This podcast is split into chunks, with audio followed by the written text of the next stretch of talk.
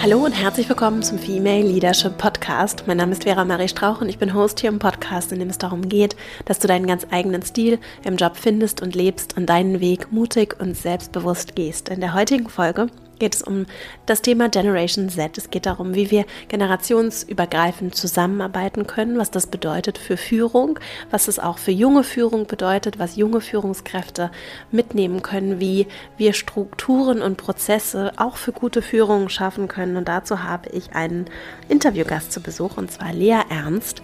Sie ist als junge Frau direkt nach ihrem BWL-Studium Führungskraft geworden und hat in einem sehr schnell wachsenden, kleinen und dann immer größer werdenden Unternehmen im Bildungsbereich gearbeitet. Und heute ist sie selbstständig, hat ihr eigenes Unternehmen, mit dem sie berät im Bereich Führung, Prozesse, Strukturen und auch Online-Marketing. Und ich habe mit ihr in diesem Gespräch vor allem über Generation Z gesprochen, darüber gesprochen, welche Erfahrungen sie als junge Frau gemacht hat, was sie als Führungskraft heute auch anderen empfiehlt. Und sie begleitet vor allem junge Gründerinnen dabei, ihren eigenen Weg zu gehen und zu finden und hat viele praktische Tipps, äh, viele interessante Einblicke aus ihrer praktischen Erfahrung geteilt und ich freue mich sehr, das Interview mit dir jetzt zu teilen.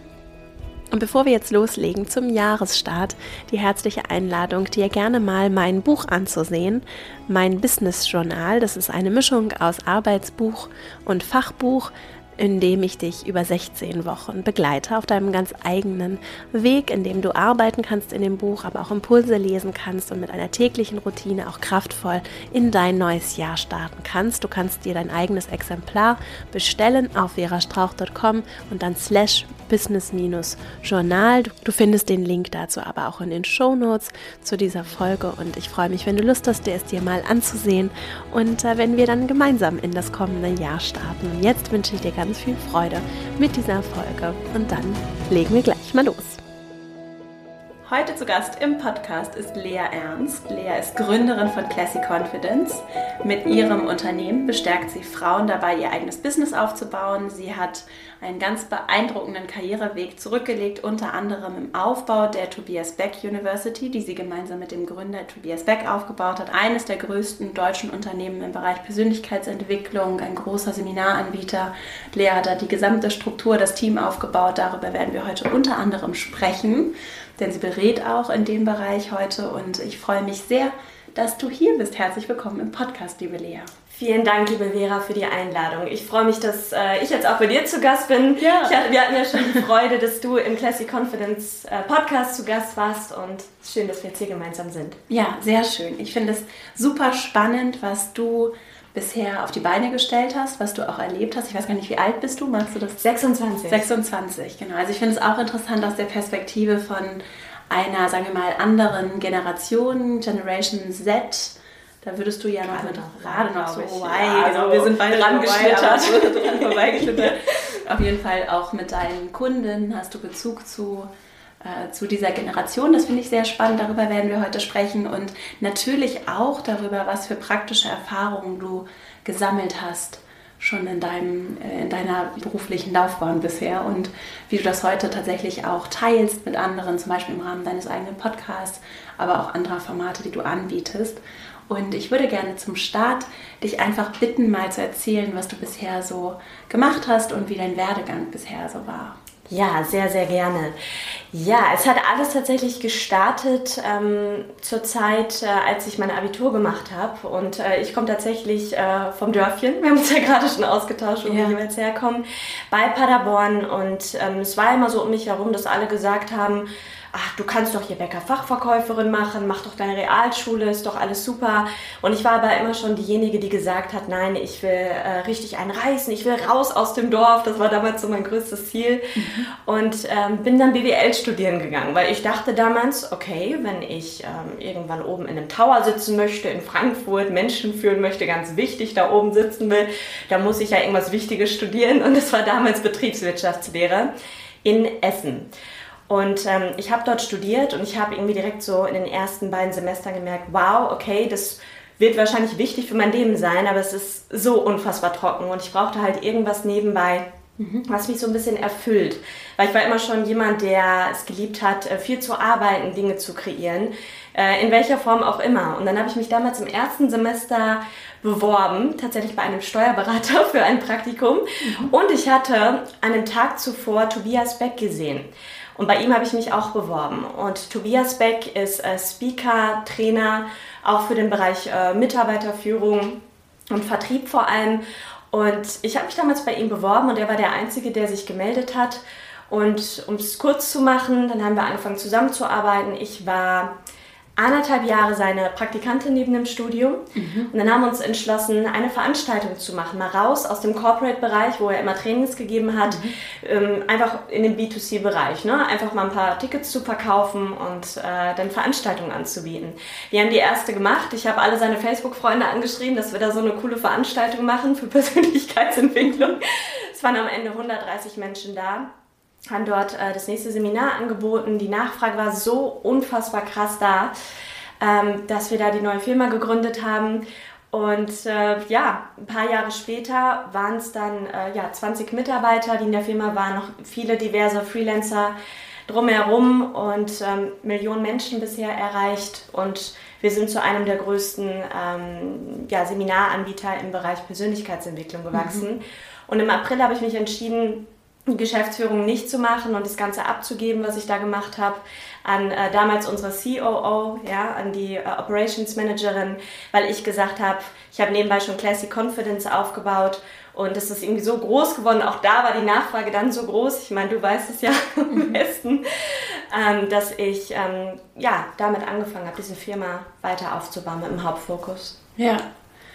Und ich würde gerne einmal einsteigen, bevor wir dazu kommen, was du heute machst und mhm was vielleicht auch so ein paar Tipps sind, die du für die Zuhörenden hast aus dem, was du heute machst. Ich würde trotzdem noch mal gerne erstmal einen Schritt zurückgehen, weil ihr diese gerne. University aufgebaut, die Tobias Beck University aufgebaut habt.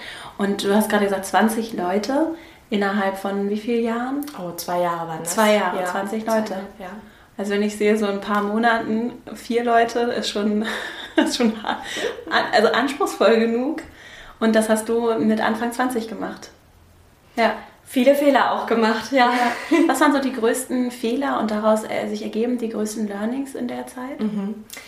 Da fallen mir gerade zwei riesengroße Fehler ein, die ich gemacht habe. Und zwar Punkt 1 war, ich meine, ich bin jetzt äh, eine junge Frau, ich war damals 21, 22, als wir dann um die fünf, ja, schon fünf bis acht Leute waren. Und das waren teilweise Menschen, die waren doppelt so alt wie ich und die hatten doppelt so viel Erfahrung, vielleicht auch sogar im Leadership-Bereich doppelt so viel Erfahrung und die haben sich dann von mir was sagen lassen, vom blonden Mädchen vom Dorf. Und ja. das war genauso immer in meinem Kopf. Und äh, dann bin ich ganz oft in, in diese männliche Attitüde verfallen und habe so gesagt, ich muss hier auf den Tisch hauen, mhm. ihr müsst das machen, was ich sage. Ich war überhaupt nicht in meinem authentischen Selbst ja. und habe mich so ein bisschen selber verloren auf dem Weg. Und ich erinnere mich an eine Situation zurück, wir hatten da wöchentlich einen Teamcall und es sind zu der Zeit so viele Fehler passiert. Und ich habe Dinge delegiert und ich hatte das Gefühl, meine Güte, es wird einfach nicht so, so umgesetzt, ja, ja. wie ich das delegiert habe. Und dann habe ich in diesem Teamcall gesagt, so liebe Leute, wir werden jetzt ein Ampelsystem einführen. Im gleichen Atemzug habe ich gesagt, wir haben hier eine offene Fehlerpolitik, kommt auf mich zu, wenn ihr einen Fehler macht. Allerdings ist es so, wenn ihr einen Fehler macht, bekommt ihr die gelbe Karte. Wenn ihr noch einen Fehler macht, bekommt ihr, bekommt ihr die rote Karte innerhalb einer bestimmten Periode. Und wenn ihr noch eine rote Karte bekommt, dann feuere ich euch.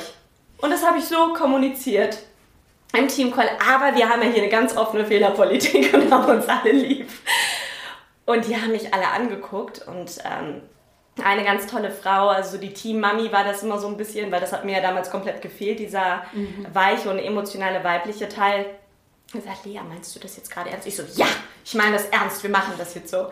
Und in der Nacht auf den nächsten Arbeitstag lag, lag ich die ganze Nacht wach und dachte, verdammt nochmal, ich fühle mich damit selber gerade nicht gut. Also warum habe ich das gemacht? Warum habe ich das gesagt? Und das war einer der größten Fehler, so, den ich gemacht habe, weil auch das ganze Team konnte nicht schlafen, die haben untereinander gesprochen, das hat so eine Unruhe reingebracht. Und am nächsten Tag habe ich so einen Notfallcall eingeführt, äh, gemacht, angesetzt mich entschuldigt bei dem Team. Und da habe ich wirklich an dieser Entschuldigung in meinem Kopf die ganze Nacht gefeilt, weil ich ja diese Angst hatte, nicht ernst genommen zu werden als junge blonde Frau vom Dorf. Und dann ist was ganz Spannendes passiert. Als ich als Führungskraft einen Fehler zugegeben habe und gesagt habe, Leute, ich habe hier echt Scheiße gebaut, es tut mir leid, wir machen das natürlich nicht und komm, lass uns gemeinsam überlegen, wie wir die Fehler minimieren können in diesem Team. Mhm. Und die haben mir so viel Liebe und Verständnis entgegengebracht und viel, viel mehr Respekt. Also es ist genau das Gegenteil passiert von, äh, von dem, was ich dachte, was passieren würde. Ja. Das war so ein großer Fehler. Oh, und der andere große Fehler, es waren so viele. Also, wenn ich noch mal reinhaken darf, weil das nämlich schön ist. Ja. Es ist also äh, gar nicht schlimm gewesen, dass du einen Fehler gemacht hast und sogar einen großen Fehler gemacht hast. Ja.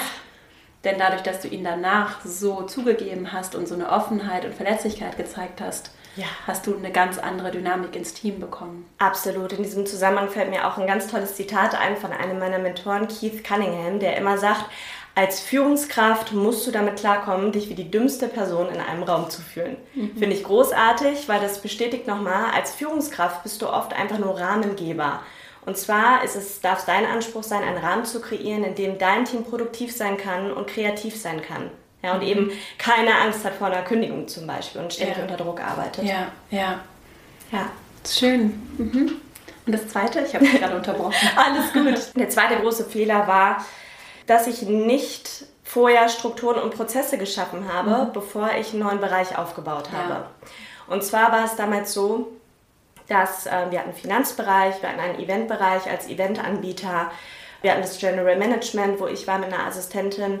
Und dann habe ich gesagt, meine Güte, und Online-Marketing natürlich. Und dann habe ich gesagt, meine Güte, es wäre doch toll, wenn wir noch einen Sales-Bereich hätten. Wirklich jemand, der sich nur mit dem Verkauf beschäftigt. Hätte ich gerne einen Verkäufer, also sprich einen Vertriebler und einen Sales-Manager. Und um auch die Geschichte kurz zu machen, dann habe ich da zwei richtige Vertriebskerle reingeholt, die ja dann auch so sind, mit dem Kopf durch die Wand und mhm. verkaufen und laut und ah.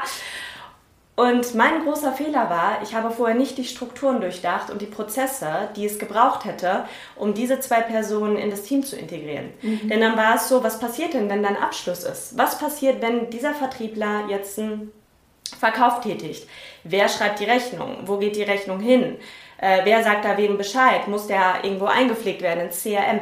Alle diese Dinge hatte ich nicht vorbereitet und so ist innerhalb von einer Woche nach Einstellung dieser zwei Personen das komplette Chaos in diesem ganzen Team ausgebrochen. Und ich habe wirklich lange gebraucht, monatelang, um da wieder Ruhe reinzubringen, um Struktur reinzubringen. Ja. Und für mich das größte Learning daraus, erst die Strukturen und Prozesse schaffen und selber durchdenken und dann die Menschen reinholen. Würdest du für so einen Prozess empfehlen, also einen Prozess, die Prozesse zu schaffen, das gemeinsam zu machen oder alleine? Das ist eine gute Frage. Also ich würde erst selber reingehen und das Ganze durchdenken, wie der Rahmen aussieht.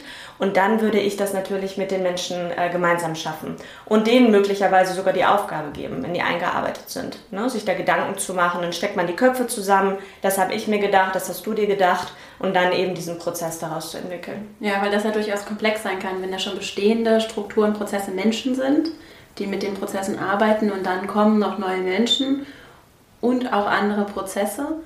Da finde ich es interessant, was ist zu viel involvieren, weil es zu viel Zeit kostet von Menschen, die eigentlich nur indirekt damit zu tun haben und wo ist es aber notwendig, damit sie mit dabei sind, damit es auch ihnen, damit Veränderung halt auch ein Teil dessen ist, was sie mitgestalten. Ne?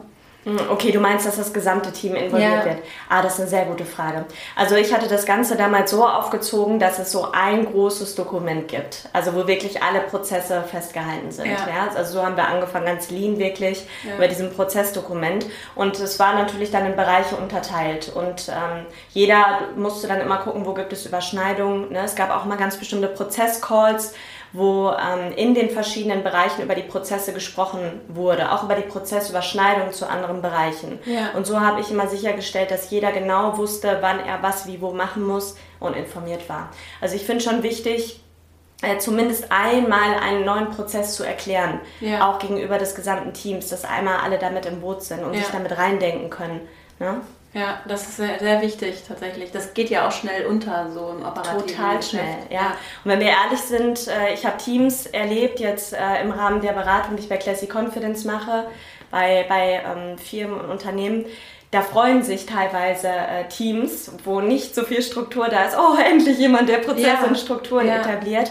Dann gibt es aber auch Teams, wo, ähm, wo ich halt angefangen habe. Ich habe ja auch nicht direkt gesagt, wir machen jetzt Prozesse und Strukturen, sondern alle haben irgendwie so ein bisschen was gemacht, erstmal am Anfang. Ich bin ja total reingewachsen in das Ganze. Ja. Und die haben am Anfang wirklich gesagt, boah, da haben wir jetzt gar keine Lust drauf, das zu machen, weil es läuft ja alles. Ja. Aber ich habe denen das dann erklärt und gesagt, hey, schaut mal, wir wollen das ganze Ding so groß machen, wir wollen skalieren. Ja. Und du kannst immer nur skalieren und einen Schritt weiter gehen, wenn die Basis stimmt. Und zur Basis gehören eben diese Prozesse und Strukturen. Und auch wenn es funktioniert, großartig, verschriftlichen.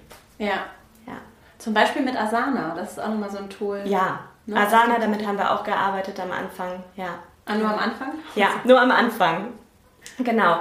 Und wir sind tatsächlich wieder zurückgegangen zu einem Dokument. Mag sich jetzt erstmal total unfancy anhören, ja. aber wir haben wirklich mit einem Dokument gearbeitet. Ja. Also mit einem Google Docs Dokument. Ja. ja.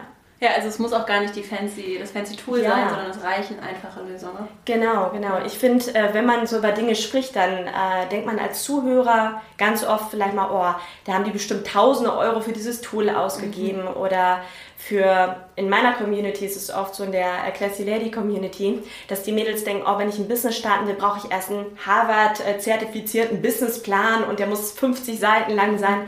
Nein, mhm. Business und Leadership ist im Endeffekt einfach. Also es geht darum, das Ganze zu facilitieren. Ja, und eine ja. gute Basis zu schaffen. Das genau. finde ich sehr gut. Und da lohnt es sich dann manchmal auch Zeit zu investieren, auch wenn es vielleicht schmerzt und tausend andere Sachen zu tun sind, um das einmal glatt zu ziehen und dann in der Summe viel Zeit zu sparen auch. Ne? Absolut. So einfach, aber es ist sehr wichtig. Ja. ja. Und du bist ja sehr jung reingerutscht. Ne? Wie, was, was für eine Führung meinst du, hast du gebraucht dabei? So was war für dich wichtig? Oder wenn wir es jetzt mal übertragen, wenn, wenn jetzt Menschen zuhören, die Leute einstellen in deinem damaligen Alter, also so Anfang mhm. 20. Ich höre das häufig und habe das selber auch schon erlebt, dass da irgendwie so eine große Generationskluft, will ich es gar nicht nennen, aber es da einfach so viele Unterschiede sind.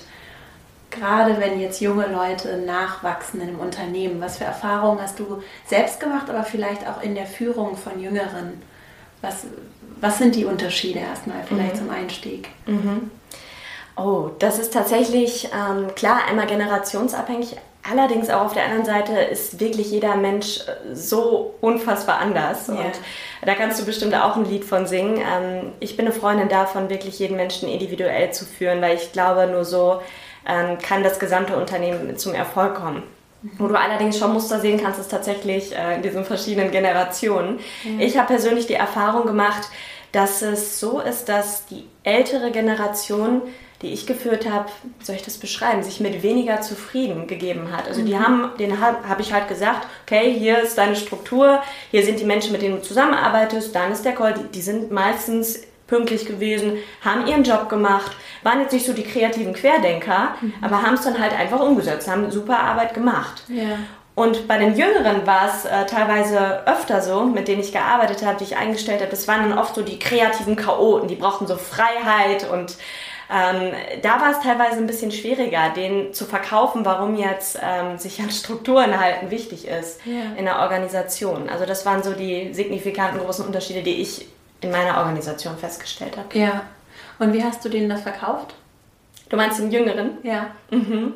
Ich habe denen das verkauft so, dass ich gesagt habe, schau mal, wenn du dich jetzt hier dran hältst an die Strukturen und Prozesse, dann ist das, was du tust, viel, viel effizienter. Ja? Mhm. Und habe dann halt immer appelliert auch ans Gewissen, ne? weil das waren dann meist auch Menschen, gut, das ist jetzt der Branche geschuldet wahrscheinlich, wo ich unterwegs war, der Persönlichkeitsentwicklungsbranche, dass wir alle ein Team sind, wir sind eine Einheit und es ist wichtig, dass wir zusammenarbeiten und zusammenhalten.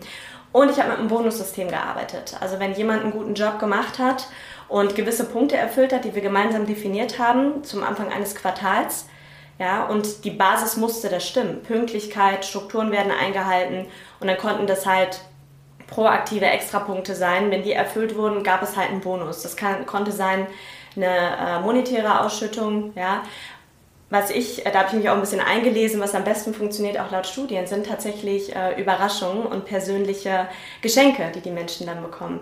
Na, zum Beispiel haben wir damals eine neue ähm, Eventform an den Start gebracht Und äh, der Eventbereich hat wirklich Tag und Nacht gearbeitet, alle diese Punkte erfüllt, die wir definiert haben zum Anfang des Quartals und war auch immer pünktlich, hat alles super gemacht, den, auch das Daily Business noch nebenbei.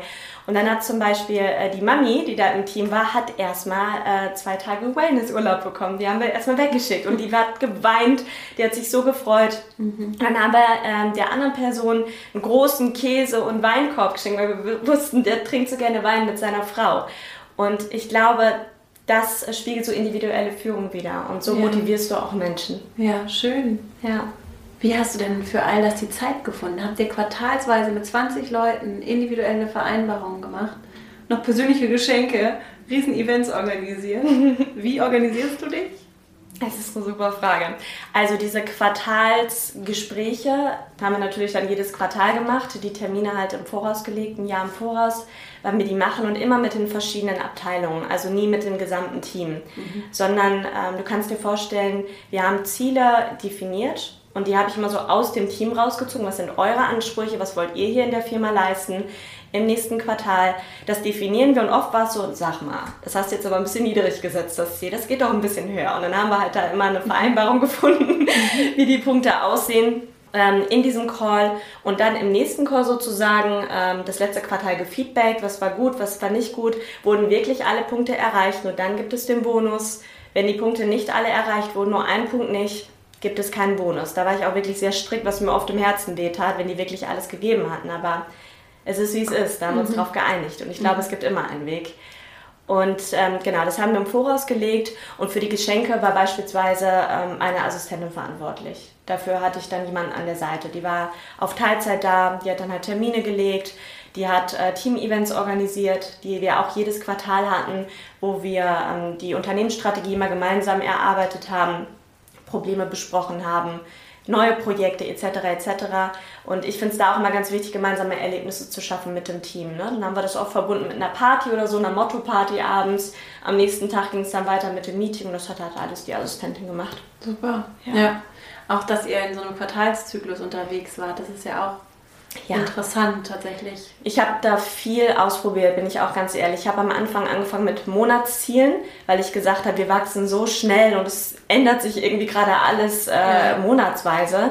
Nur da war es dann halt oft wirklich schwierig, das zu realisieren, diese, diese Ziele umzusetzen, weil einige Dinge die größer sind, die man erreicht. Wir brauchen einfach etwas Zeit, um zu fruchten. Ja, ja, ja. Und im Vergleich zu anderen Unternehmen, wo sowas jährlich gemacht wird, ja. sagt es auch was darüber aus, was für eine Dynamik ihr da drin gehabt habt. Ne? Ja. Und vielleicht tatsächlich auch was, was auch jüngeren Generationen dann irgendwie näher ist vielleicht. Ja. Ja, über Konzerne kann ich jetzt nicht viel sagen, da bist du eher die Expertin. Allerdings glaube ich, in äh, kleineren Unternehmen oder auch mittelständischen Unternehmen ist es wichtig, das nicht äh, jedes Jahr oder alle zwei Jahre zu machen. Ich meine, die Zeit verändert sich so rasant da draußen und das ist einfach wichtig, schnell zu reagieren, mit dem Z Team zu kommunizieren, weil die Ziele ändern sich auch so schnell und es ist einfach wichtig, da immer up-to-date zu sein und an einem Strang zu ziehen. Ja, und du hast halt auch viel schneller diese diese Belohnung, diesen Belohnungseffekt. Ne? Ja. gerade wenn du eben in so kleinen Sprints arbeitest, ist das tatsächlich ein guter Ansatz. Ja, ja finde ja. ich auch. Ja. Genau. Und ihr wart dann ein gemischtes Team und wart jung und alt. Richtig. Gemischt. Und hat, hat das auch gut funktioniert? Weil das auch was ist, was ich häufig sehe, so dass Jung und Alt manchmal vielleicht auch andere Werte mitbringen oder vielleicht anders kommunizieren, auch wenn die Menschen natürlich sehr individuell sind und trotzdem lassen sich da gewisse Muster erkennen und wie kann ich da vielleicht auch vermitteln? Mhm so spannend. Ich habe direkt ein äh, Bild vor Augen, was diesen Generationskonflikt wirklich ganz runtergebrochen im Daily Business äh, darstellt. So eine Kleinigkeit, du wirst es wahrscheinlich lachen.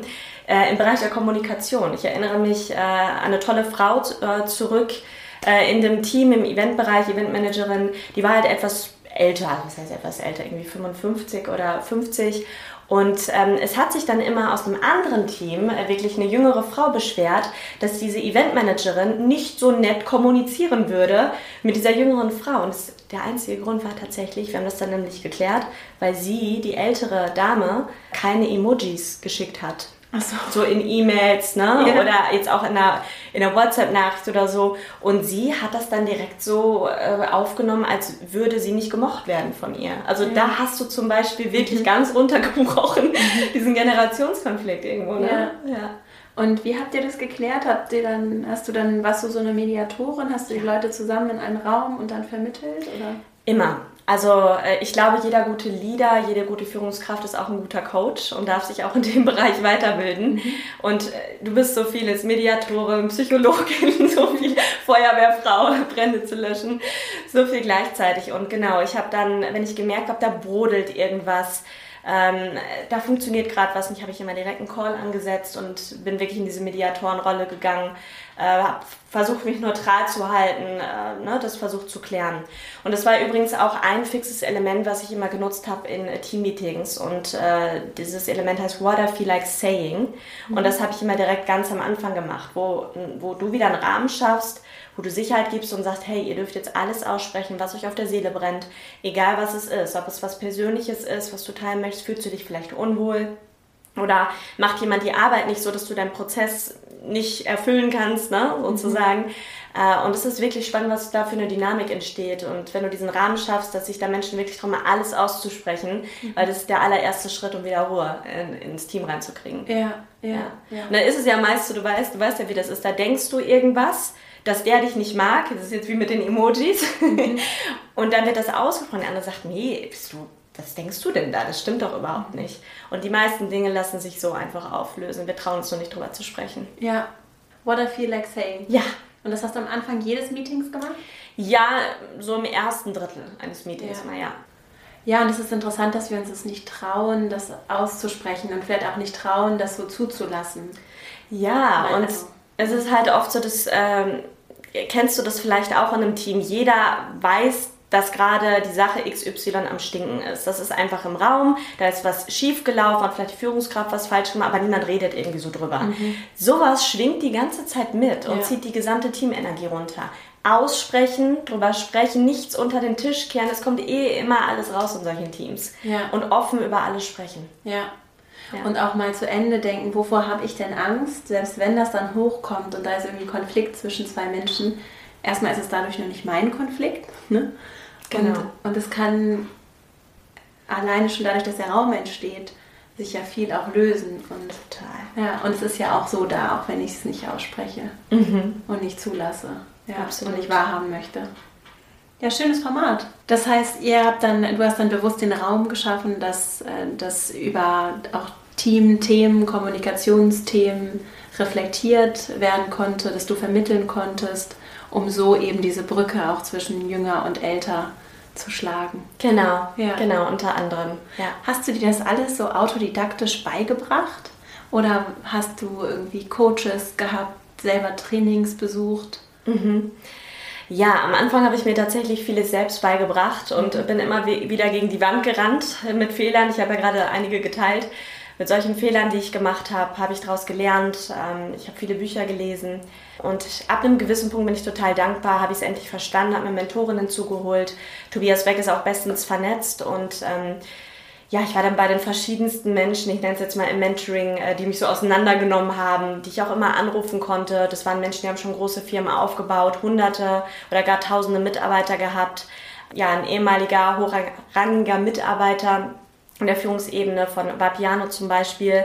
Bei dem war ich immer auf dem Hausboot in äh, Amsterdam. Äh, er hat immer schon eine Zigarre geraucht, Aperol Spritz getrunken.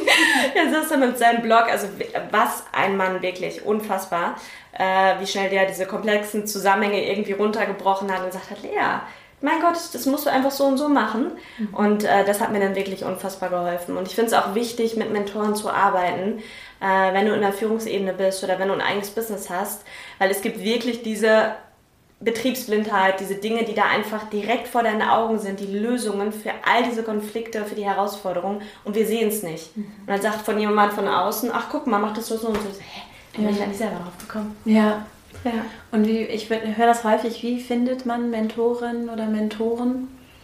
Finden die ein? Sehen wir es nur manchmal vielleicht nicht? Genau das, was du gerade sagst. Ich glaube, dass wir es oft einfach nicht sehen. Und Mentoren können in deiner Familie alleine sein. Mhm. Ja? Es kommt ja immer darauf an, welche Eigenschaften ähm, hättest du gerne, die du noch nicht hast. Oder wo sind deine Schwächen, die du ausbauen möchtest. Das ist ja die erste Frage, die du dir stellen darfst. Wofür brauche ich denn eigentlich einen Mentor? Und äh, wenn es bei mir zum Beispiel war, ich brauche mehr Wärme, mehr Liebe in meiner Kommunikation. Äh, ich darf wieder mehr authentisch sein. Das mag sich jetzt total blöd an. Eine meiner größten Mentorinnen äh, ist meine Oma. Weil sie ist die Liebe in Person, die nimmt das Leben so leicht. Die sitzt mit 80 in ihrem Sessel. Wenn ich dann abends äh, bei ihr reinkomme, mich mit Freunden in der Stadt treffe, sagt sie, Mensch, zieh dir doch mal einen kürzeren Rock an. Du bist doch nicht so alt wie ich. In den 50er Jahren sind wir mit den Petticoats rausgegangen.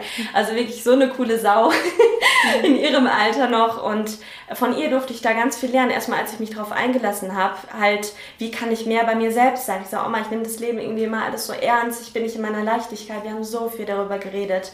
Und sie hat mir mit dieser Schwäche geholfen. Währenddessen mir zum Beispiel ähm, auf dem Haus wurde in Amsterdam mit äh, anderen Bereichen im Leadership geholfen wurde. Mhm. Ja. Und Mentoren sind überall um uns herum. Und wenn du an vielleicht Menschen dran möchtest, die, die gefühlt weiter sind als du, wo du denkst, da komme ich ja niemals hin, glaube ich, dass der erste Schritt ist, ähm, ähm, wenn du sie noch nicht kennst, beispielsweise ein Paket hinzuschicken, rauszufinden, was mögen sie gerne, einen persönlichen Brief, ja, einfach ein bisschen was Schönes machen. Warum inspirieren sie dich so? Ja, ein bisschen Wertschätzung entgegenbringen. Das ist, erhöht schon mal die Chancen, also meiner Meinung nach. Ja, ich habe ja auch schon so viel gemacht und bin schon so an ähm, ja, tolle Menschen rangekommen. Ich habe dir doch sogar auch ein Video geschickt. Ja, hast Genau, ich habe dir ein Video geschickt. Ja. Ich habe gesagt, Vera, ich brauche dich unbedingt in meinem Podcast. ja, und das meine ich einfach respektvoll. Ähm, auf andere Menschen zugehen, weil ich meine, vielleicht äh, dachtest du, ja, die hat doch jetzt kein Video für mich aufgenommen, ist doch Copy and Paste und so. Und ich glaube, dass in unserer höher, schneller, weiter Gesellschaft dieses Menschliche einfach untergeht. Und das kannst du, gerade das kannst du nutzen, um an Mentoren ranzukommen, an tolle Menschen ranzukommen, an tolle Kontakte ranzukommen. Ja. Ja. Schön, und Menschen helfen ja gerne. Total. Mhm. Das ist so krass, das habe ich damals nie verstanden, als ich viel, viel jünger war. Ich dachte mal, warum nehmen diese erfolgreichen Leute sich die Zeit, äh, mir zum Beispiel zu helfen? Warum sollten die das tun? Weil die es macht die nichts glücklicher, als zu sehen, wenn jüngere Menschen, die eine geile Energie haben, die Bock haben zu lernen und so ambitioniert sind, ihre Techniken umsetzen und dann teilen, hey, es hat funktioniert, Dankeschön. Ja. Das ist für die das tollste Gefühl. Ja. Ja. Woher hast du denn dieses Selbstbewusstsein genommen, diesen Weg auch zu gehen? Oder was meinst du, wo kommt das her? Weil ich glaube, dass viele auch zuhören, oder ich selbst aber auch, als du gerade erzählt hast, was du gemacht hast, und in dem Alter aufgebaut hast, mich gefragt, also ich weiß nicht, es ist jetzt nicht unbedingt repräsentativ für die durchschnittliche Anfang 20-Jährige, die irgendwie BWL studiert, so ambitioniert und auch so erfolgreich und dann trotzdem eben mit der Reflexion, ich bin nicht in meiner Leichtigkeit, wie komme ich in meine Leichtigkeit? Wie schaffe ich, also sehr reflektiert, sehr reif da durchzugehen. Was meinst du, wie ist das gekommen? Wie, ja, woher kommt das? Oh, das frage ich mich manchmal auch. Also ähm, ich komme tatsächlich äh, ja, aus einem ambitionierten Haushalt. Also bei, bei uns zu Hause wurde immer so viel gearbeitet. Das heißt, es ist irgendwie so, so ein Grundding, einfach was irgendwie in mir ist, dass ich immer viel tun möchte und das macht mich einfach glücklich. Mein Papa ist Metzger, meine Mama Küchenhilfe. Sie hatten nebenbei damals noch einen Partyservice. Ich bin so in der Küche mit, äh, hab den Topf umgerührt, so bin ich damals aufgewachsen, habe immer mitgearbeitet, schon als ich klein war. Also das habe ich so in den Genen. Und äh, auf der anderen Seite, wie bin ich so selbstbewusst geworden? Ähm, also ich glaube, ein großer Sprung kam, als ich mir bewusst gemacht habe, ähm, dass eigentlich nichts passieren kann. Dass wir hier in einem Land leben, äh, wo wir so wundervolle Möglichkeiten haben und dass wir alle so viel Potenzial haben. Und wenn wir uns auf die Menschen fokussieren, die uns lieben, die für uns da sind und, und uns unterstützen, äh, dann ändert das alles. Und wir haben ja ganz oft nur Angst davor, kritisiert zu werden. Ne? Soll ich jetzt diese neue Position annehmen? Was sagt denn der und der? Ja, oder wenn ich das jetzt so und so mache, oh Gott, lästern die hinter meinem Rücken. Bestimmt lästern die, klar. Mhm. Ja, aber ob du die Position annimmst oder ob du das jetzt tust, die Menschen lästern trotzdem mhm. und reden trotzdem. Wir haben so eine Angst davor, bewertet zu werden. Und anzufangen, mir immer wieder zu sagen, lass die Menschen bewerten, das machen sie aus einem Mangel heraus das hat für mich alles verändert. Und eben dieser Fokus auf die äh, liebenden Menschen in meinem Leben. Und das hat mir so viel Selbstbewusstsein und Stärke gegeben. Ja. Und noch ein Punkt. Und zwar, dass ich äh, nicht perfekt bin. Ich wollte immer perfekt sein, musste immer alles sitzen. Nur wenn ich äh, ein Pickelchen im Gesicht hatte, habe ich mich nicht getraut, irgendwie eine Story zu machen oder einen Post zu machen. Und auch da, als ich einfach mal gesagt habe, komm, was soll's, ich meine, wir sind alles Menschen, jeder wichtige Mensch, der vielleicht meine Story guckt, das stelle ich mir immer vor, steht morgens verwuschelt auf, geht morgens zur Toilette. Wir sind alles Menschen und das hat mir auch so viel Leichtigkeit beschert. Auch mal alles nicht so ernst nehmen, mit Ambition, mit Freude, mit Spaß zu arbeiten. Ja, und wenn ich schon viel mache, äh, warum nicht einfach mit Spaß und auch mal Fehler akzeptieren, ist ja in Ordnung. Ja, schön. Ja. Schön, weil ich auch, also ich frage mich wirklich in dieser Welt, die so ja, vernetzt ist, was ja schön ist, viele Informationen fließen, vieles ist möglich. Geschäftsmodelle, wie die du, die du mit aufgebaut hast, werden auf einmal überhaupt erst möglich und mhm. bringen ja auch viel Wissen in die Welt und neue Formen der Kommunikation und gleichzeitig das, was du gerade angesprochen hast, diese Welt des sich Vergleichens ja. und Bewertens, ganz, ganz massiv bewerten. Alleine so ein Swipen links, rechts, das ist so geprägt von Bewerten und von sehr viel Oberfläche. Und da frage ich mich auch, ist das so tief in, vielleicht auch in der neuen Generation? Was können wir da machen, um diejenigen, die damit vielleicht auch noch so richtig krass aufgewachsen sind, jetzt auch, die da, wo das wirklich ein Teil der, der, des Großwerdens ist? Wie, und die dann auch in die Arbeitswelt kommen, vielleicht auch mit diesem, mit diesem Blick auf die Welt. Wie, was können wir machen, um denen vielleicht auch was anderes vorzuleben oder da einfach für unsere Gesellschaft auch äh, das, was du gerade beschrieben hast, äh, in die Welt zu bringen und andere Werte auch vorzuleben. Ist das vielleicht eine Aufgabe von Leadership, wenn es auch um diesen, das Führen der Generation Z und Jünger geht?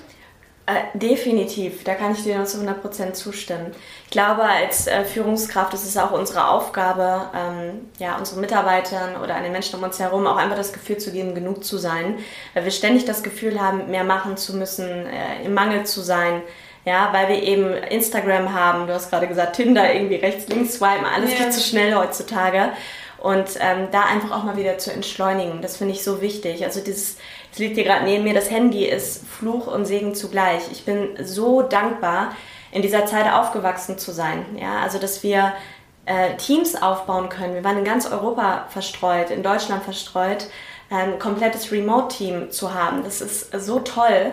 Und es ist dann aber auch wieder so schön, sich dann jedes Quartal im Meeting wirklich live zum Anfassen zu sehen. Mhm. Auf der anderen Seite glaube ich, dass unsere Generation und vor allem auch die jüngeren Generation Z, dass dass es immer schwieriger wird, wirklich den Fokus zu halten.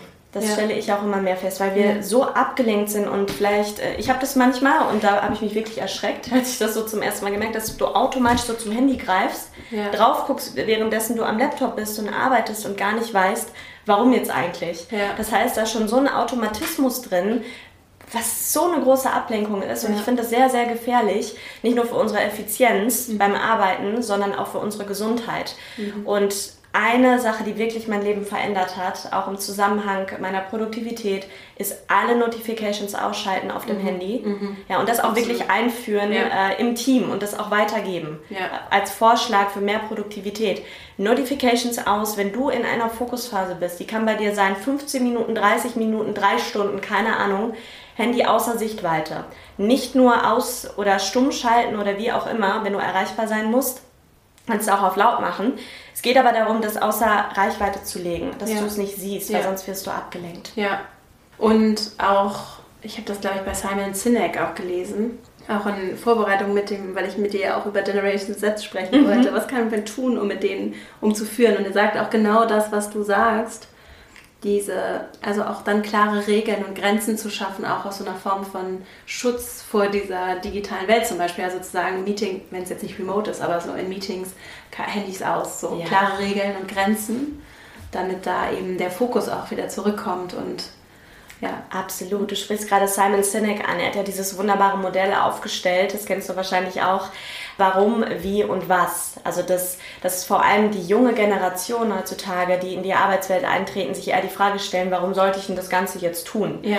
Ja, und sich nicht mehr die Was-Frage stellen. Und das äh, wissen die Zuhörer und Zuhörerinnen hier bestimmt auch schon, dass äh, junge Menschen äh, sich nicht mehr zufriedenstellen lassen mit äh, 5000 Euro brutto mehr im Jahr und gar äh, und einen Firmenwagen, sondern ja. dass da einfach mehr zugehört.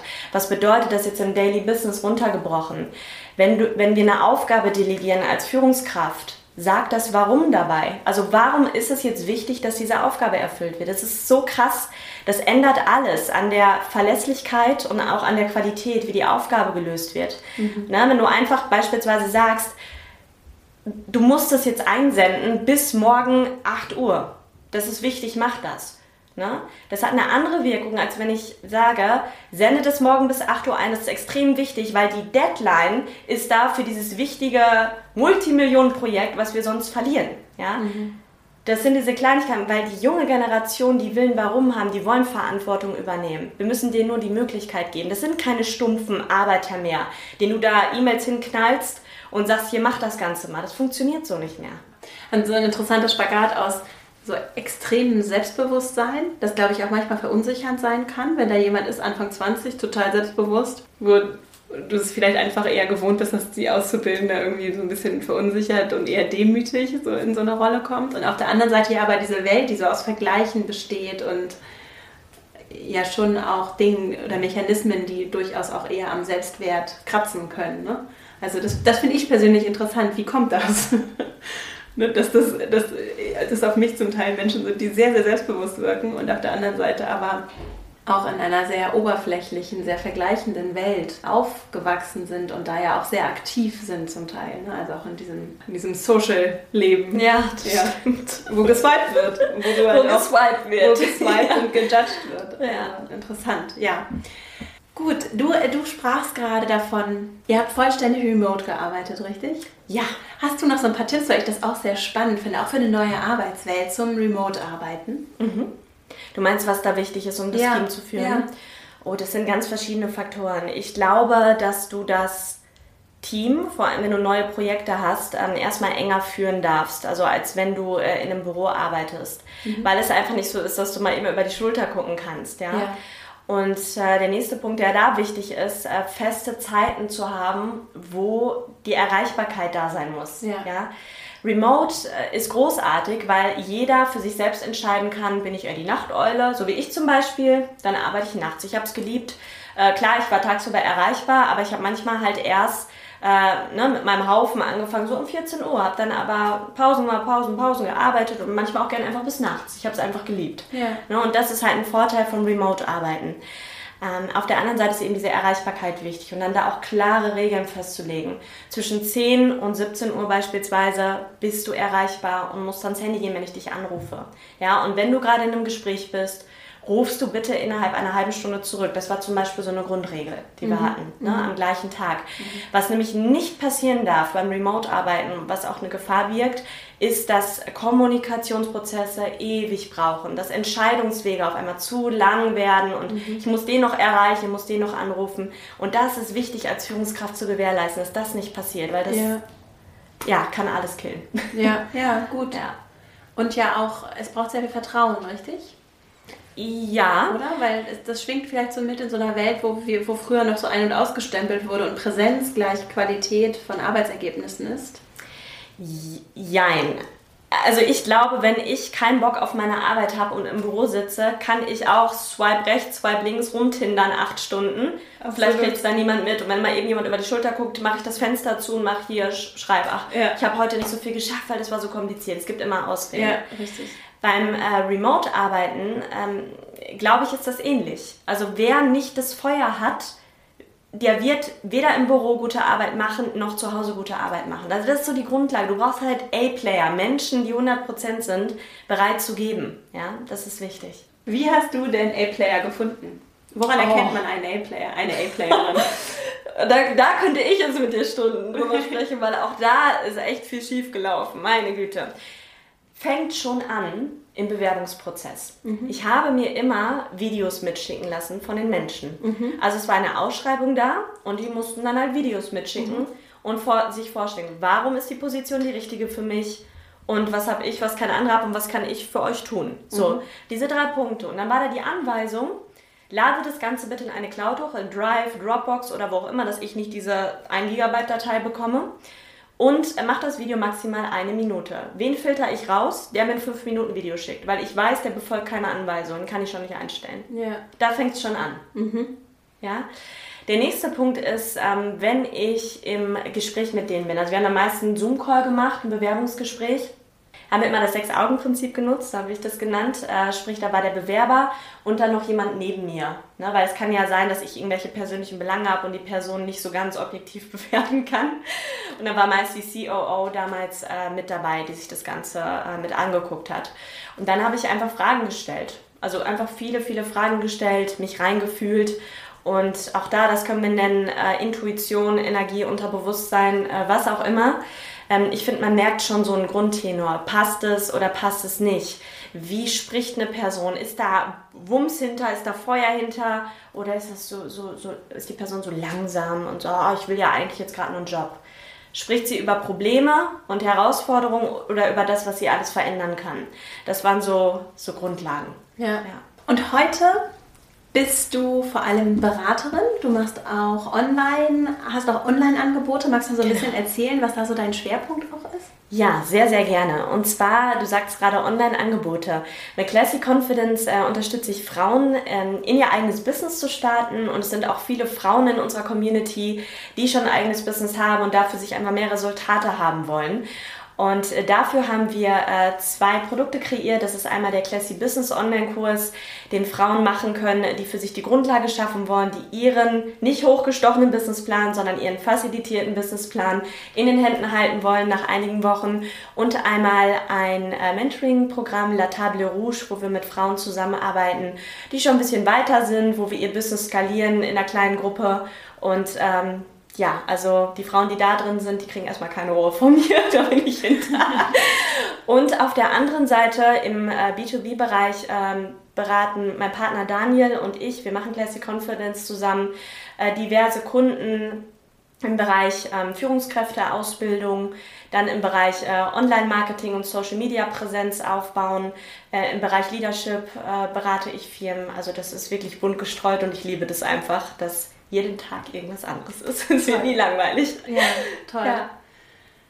Wir kommen jetzt schon zum Ende. Ich würde gerne für alle, die jetzt zugehört haben, sagen, Mensch, Lea, super, wo können die Menschen dich finden? Ja, sehr gerne im Classic Confidence Podcast. Der ist auf iTunes, auf YouTube wird er hochgeladen, Spotify, Stitcher und super gerne auf Instagram lea.classicconfidence und für alle weiteren Infos auf www.lea-ernst.com. Super. Bevor wir zu meinen Abschlussfragen kommen, gibt es noch etwas, was du gerne loswerden möchtest? Noch irgendwas, was vielleicht keinen Raum gefunden hat in dem Gespräch? Irgendeinen Tipp, irgendeinen abschließenden Kommentar, den du hast? Mhm.